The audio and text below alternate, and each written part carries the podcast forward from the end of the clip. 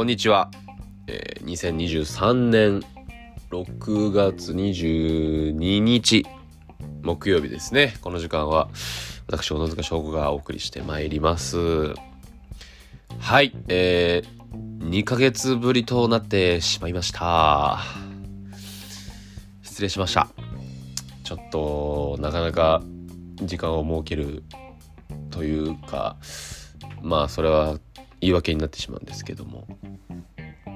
全然できずね申し訳ありませんというか自分の継続力の力がないということが証明されてしまいました。すいませんでした。前回が見たらですね4月の27日になっててもう本当に丸2ヶ月ぐらいできてなかったですね。はい。今日はすごくうんと過ごしやすい気候にはなっているんですがちょっと肌寒さもありつつ雨も降るのかな？今日はどうなんでしょうか？今日はね昼間のバイトがなくてちょっとゆっくり寝させてもらってという昨日あの僕アルバイトもしてるんですけどもアルバイト帰ってきてでまあゆっくりして映画でも見ようかなと思って映画最初ね見てたんですけど「フリーガイ」という映画を見てたんですけどあの開始30分ぐらいでもう結構うとうとしてきちゃってもう内容が頭入ってこないですよね。もうそのままソファーでもう無理だと思ってもう一回一時停止して横になっちゃってでソファーでね寝ちゃったんですよ。でね目を覚ましたらね朝の7時半でした。信じられない。もう超朝。でそこからやばいってビシッて起きちゃってはあってなって。でもやっぱまだ眠いしとりあえず顔洗ってもう一回トイレ行ってもう一回ベッド入って寝ちゃって。そしたらこんな時間でした。はい。えー、5月はねいろいろありましたね。なんとかなんかこう5月にお仕事もいくつかありまして週に1回はこう撮影が入るペースでねあのお仕事やらせてもらったりしてて皆さん突破ファイルは見ていただけましたでしょうか？さすが地上波というかねあの見逃し配信とかもやってたし結構こう見ていただける人が多くて友達とかね知り合いの人も見たよとか。で知らずに見てて俺がいてえ？いたねみたいな。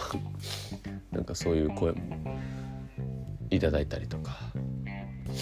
やっぱこうねテレビでももちろんそうだし携帯でも見れたりするからね TVer とかだとね。そういう手軽に見れる地上波とか配信系とかだと結構見てくれる人は多くてすごく嬉しかったです。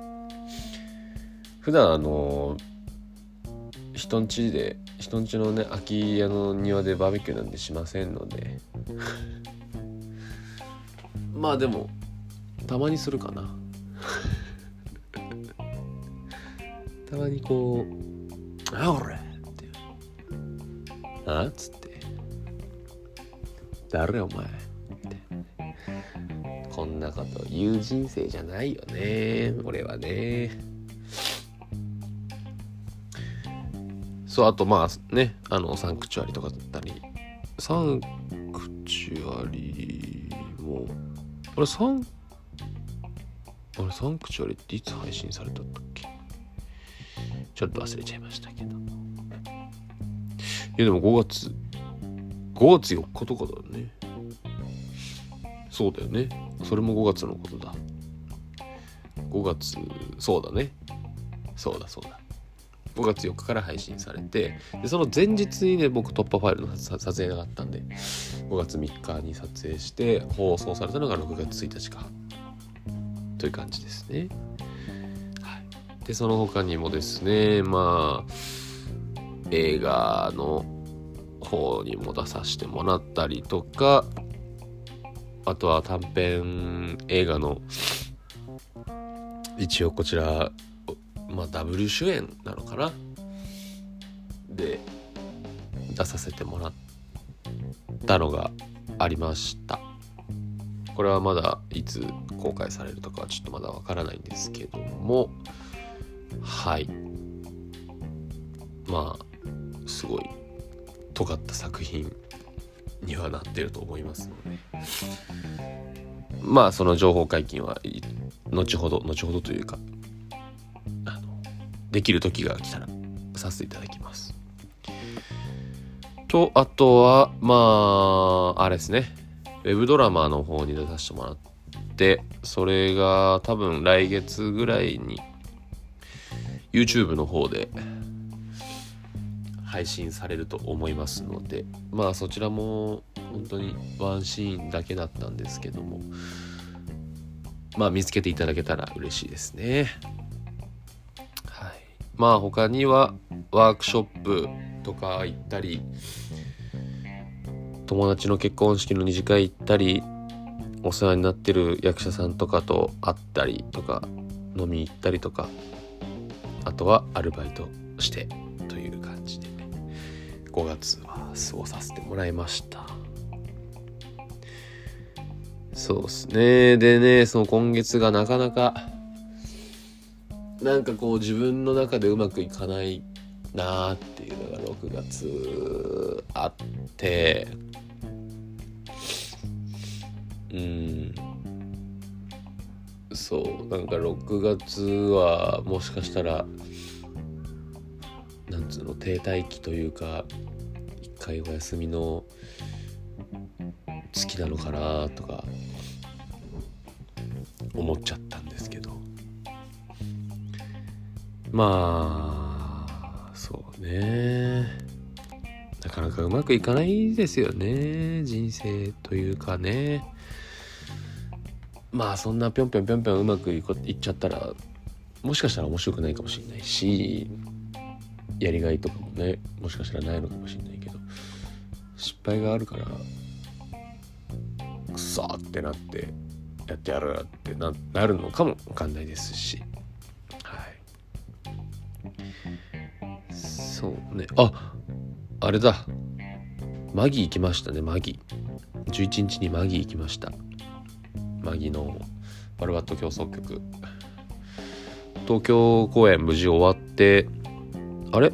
大阪っていつなんだろう。まあでも今月今もう大阪に向かってんのかな。11日にマギ行ってで今今年はね去年はあの天王洲の銀河劇場でしたけど。年は品川プリンスホテルのステラボールというとこで初めて行かしてもらってなんか銀河劇場の方がちょっと大きかったのかな？どうなんだろう？わかんないけど。でもなんかやっぱなんだろうね？今回のマギはもちろんすごく面白かった。すごくやっぱり世界観にこうねマギの世界観に観客を巻き込むというかさ。でそれがその俺が思ったのがあのー、去年はあのセットがあった。2階2階建て。2階建てのセットというか。があったじゃない。でまあ1階と2階使ってっていうのであのー、ステージ上でのあのー、まあお芝居というかミュージカルがあったんですけど、まあ、今回は2階建てのそのセットがなくってなんか結構自由にやってたなってって思ってでそれが結構その舞台から降りたりとか客席の方を使ったりとか結構そういう観客一体型ミュージカルというか舞台になってたなと。こっちもだからまあ僕は2階席の方から見てたからちょっと1階席の方たちとはまた違う感じ方があったのかなと思うんだけど1階の方があれやっぱ面白いと思うね。やっぱこう客席と舞台ステージの上って目線が上がるじゃない。だからそこで一個あの境界線があると思うんですけど今回のマギのバルバット競争曲に関してはやっぱり壇上から降りてくるパターンもあったりとかしててそれでお客さんとやっぱ同じ目線で見れたり見れたりするっていうのがすごい新しいと思って。なんかお客さんも一緒に巻き込む感じ。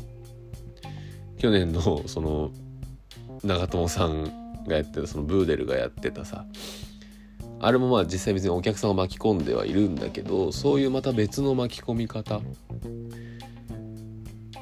がすごい新鮮。あなるほど。こういうやり方もあるんだと思って。あの2階からでも面白かったですけどやっぱ1階のねその前列とかの方の方たちはすごい近い距離で見れたと思うし自分もマギの世界に一緒にいるっていう感覚に陥ったんじゃないでしょうか。どうなんだろう。なんか2階から見てたらあの右の方にモルジアの左にアラジンとかいてずっとなんかお客さんの前で待機とかしててさ。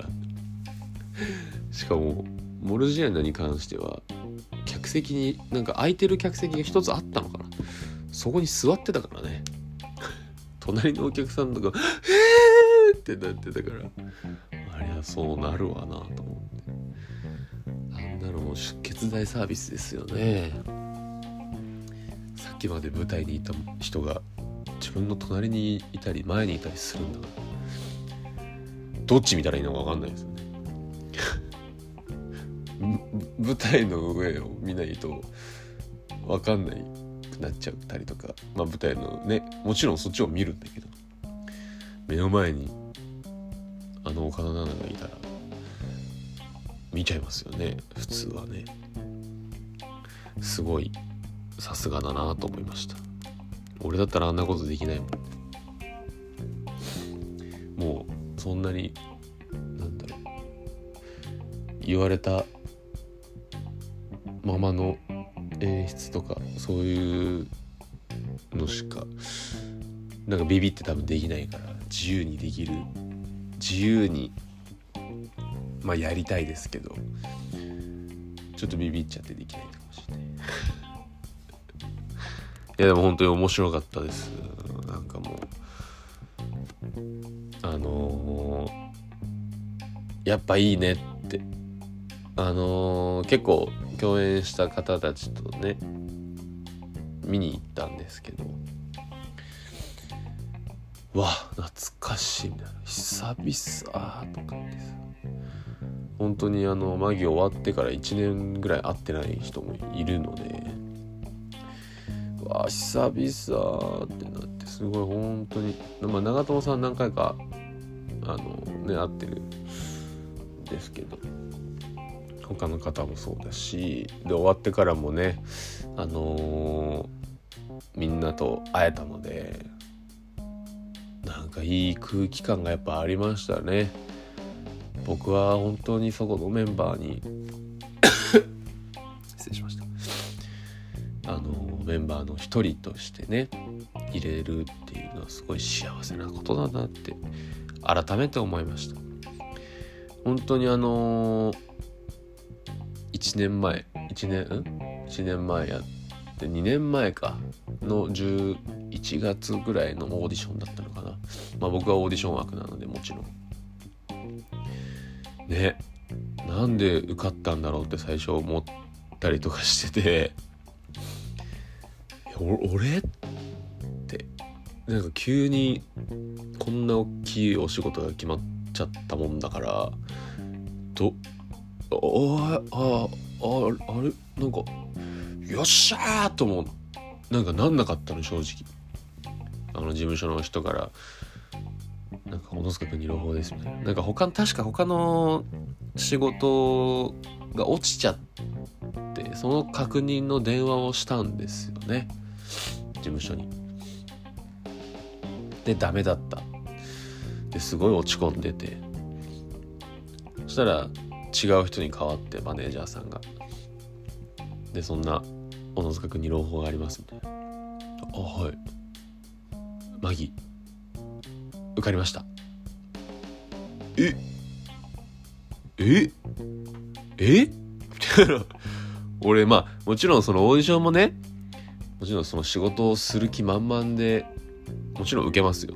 受かりたい一心だったけどまさか受かるとは思ってなかったからその最終の方まで残ってるっていうのは聞いてたんだけどまさか受かると思ってなかったんでそんなに期待せずいたんですよ。あんまり期待しすぎちゃうと本当に落ち込んじゃうから。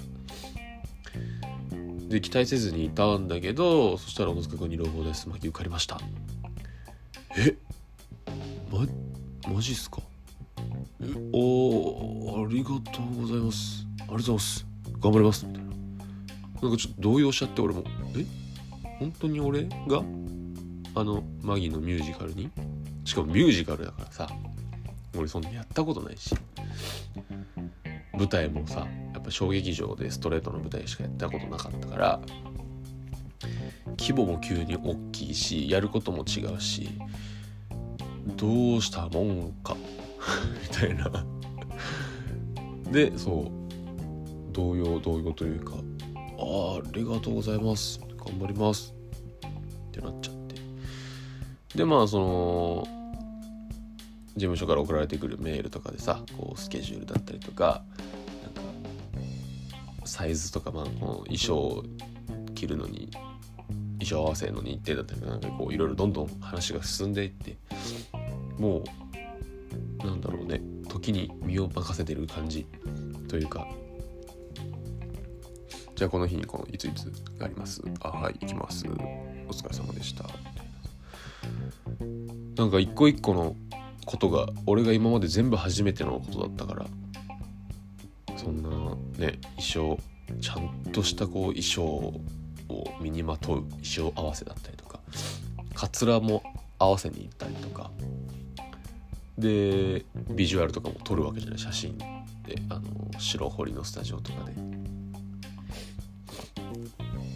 そういうのも全部初めてのことだったんでで共演者にね豪華な方たちがいるわけだし一生確か一生俺一番最初に会ったのがあっくんなんだよね。そう控え室楽屋で楽屋にあん楽屋というかその控え室に案内されたらあっくんがいたのかな。あ違う俺が最初にいたな最初にいてそしたらコンコンって入ってきたのがあっくんであどうもみたいな今回ゴルダス役させていただきます。小野坂と申しますそしたら手島人ですってあすごい。なんかフレッシュなフレッシュじゃねえや。なんだ。まああのねあっくんがいて。うわ爽やかな。爽やかです。爽やかな人だなと思って。そしたら年齢が僕の1個上で「あ近いですね」94年で1個下です」で多分あっくん的にはそのお芝居とかも初めてだったからすごいねこう下手下に下にこう来る。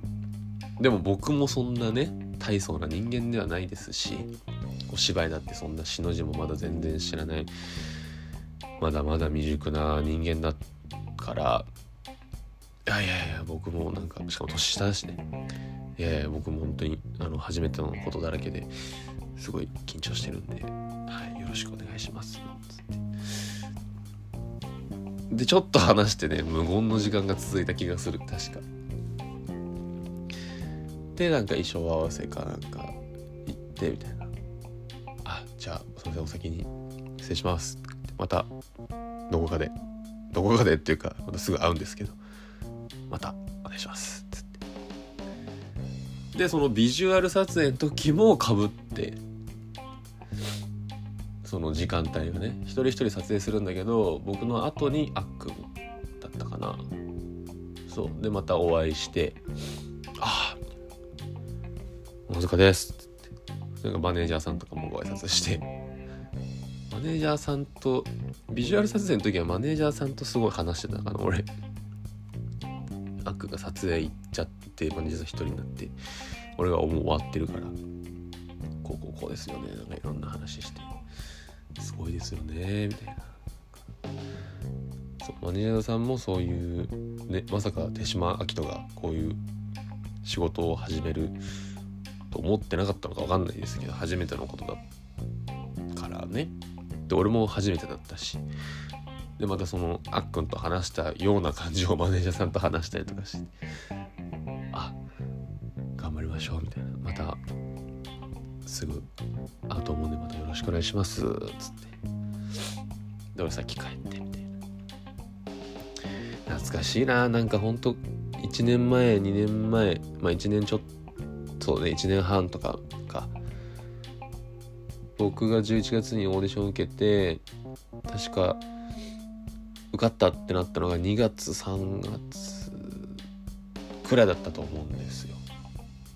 でそっから衣装合わせなりかつら合わせなりとかいろいろやって稽古始まってみたいな感じだったんで。1年前でも結構鮮明に覚えてますね。やっぱ僕の中では大きなことだったからすごい一個一個が一日一日すごい大事だったししかもあっという間だったからそれがなんかどんどんす終わっちゃう終わっちゃうと思ってた。こんな大きい仕事が終わってしまう。毎日の稽古が本当に僕は幸せでしたね。楽しかった。うん。またそういうね舞台も僕はやっていきたいと思うので。まあ基本は映像で僕は頑張りたいと思ってるので映像というのはその映画とかドラマとかまあミュージックビデオだったりとか CM のお仕事だったりとかそう。でも舞台もやっぱり面白いから生ものでお客さんに届けるのはすごくやっぱ舞台でしかできないことだし直接伝わることなので一回一回お芝居も変わったりとかもするしね。映像だとやっぱ編集っていうものがあるのでそことはまたちょっと違うものがあるなとは思ってますし。舞台もやっていきたいその大きい小さいにかかわらずやりたいなと思ってて。なので舞台がもし決まったりとかしたら皆さん見に来てください。僕も実はねこの今年入っても何回か舞台のオーディションも受けてるんですけどなかなかね受かんなくてね悔しいですよね。んだよくそと思って。センスねえな俺取んないなんてとか言ってね。それぐらいモチベーションでねやんないとね。一個一個落ち込んでらんないので僕を採用しない人はセンスがない。まああとは役と合わなかったっていうのももちろんあるんですけど。それぐらいの意気込みでやってますので。舞台やりたいな。ちょっとマギを見てからね余計舞台欲が湧いてきちゃって。ちょっとやりたい頑張ります。小さいものでもできたらね皆さん来てください。楽しかった。バギー大阪公演まだあるのかな？多分。あの頑張ってほしいですね。あれ？終わってないよね？まだね？多分ね。無事。あのー、大千秋楽までね。誰一人欠けることなく駆け抜けられるように祈ってますので。頑張ってください。カンパニーの皆さん。応援してます。はい。あとねあとのえ僕は最近ランニングを始めました。というのもまあとある映画監督の方がいてその方に、まあ、誘ってもらってというか僕も走りたいですって言ったら誘ってくれてで1ヶ月に1回なのか2週に1遍なのかみんなで集まって皇居の周りをねランニングして練習したりして。で僕ね 10, 10月かな？10月のあのー、これ抽選なんですけどハーフマラソンにエントリーしました。これはねまさかエントリーするとは思ってなかったのでいや挑戦ですね。僕の中で挑戦。ハーフマラソンだって走れんのか？果たして。いや僕5キロでも結構もうバクバクなんですよ。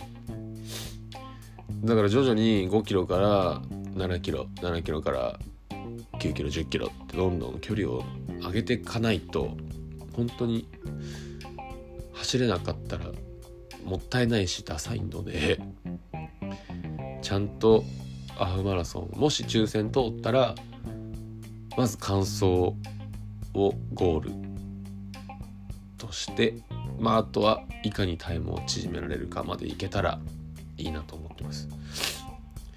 まあその結果がもう多分もうすぐ出ると思うんですけどはい。ちょっと頑張りたいなと思ってますね。そうね。あとはあそう。まだまだね僕はあれなんですけどとある本を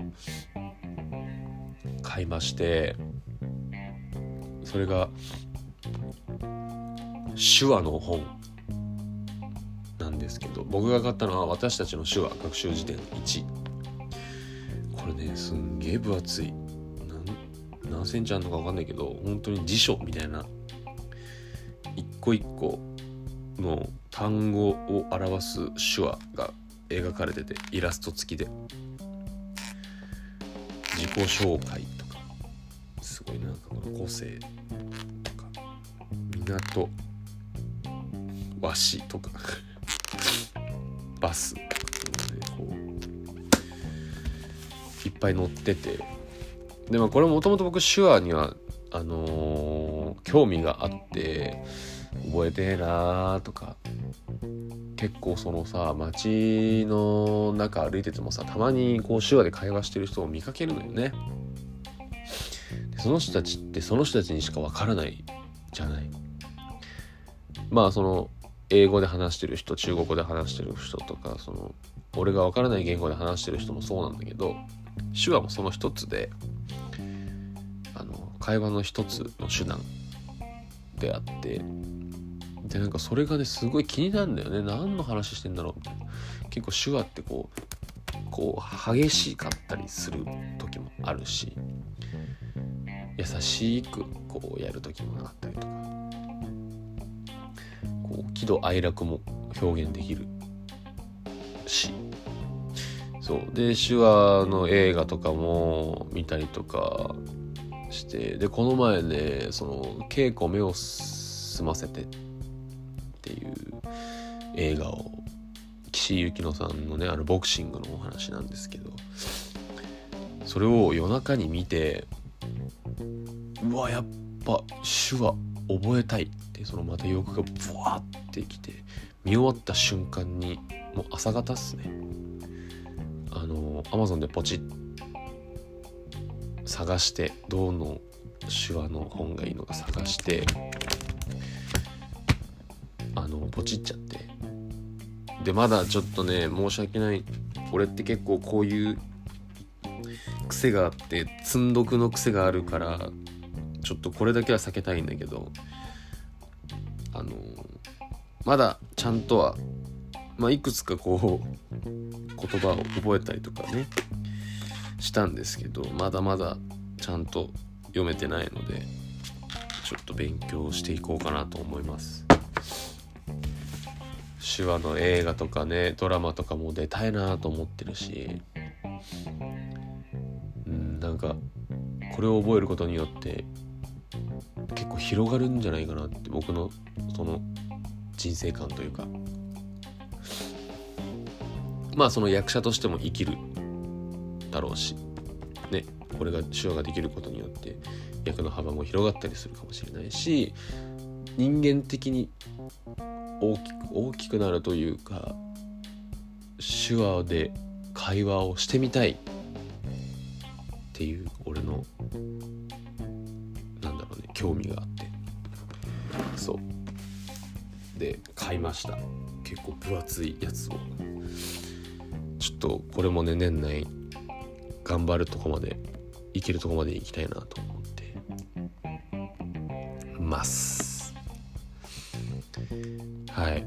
まあなんかざっくりとこんな感じですね。僕は5月6月。6月先週あとね岡田義則さんというあのすごい個性派俳優で大ベテランのもう売れてる俳優さん売れてる俳優さんって言い方あれですけど一線で活躍されてる俳優さんのワークショップに参加させてもらって。いやーなんか自分の不甲斐なさを改めて実感しましたね。まだまだクソみたいな芝居してんなっていうか。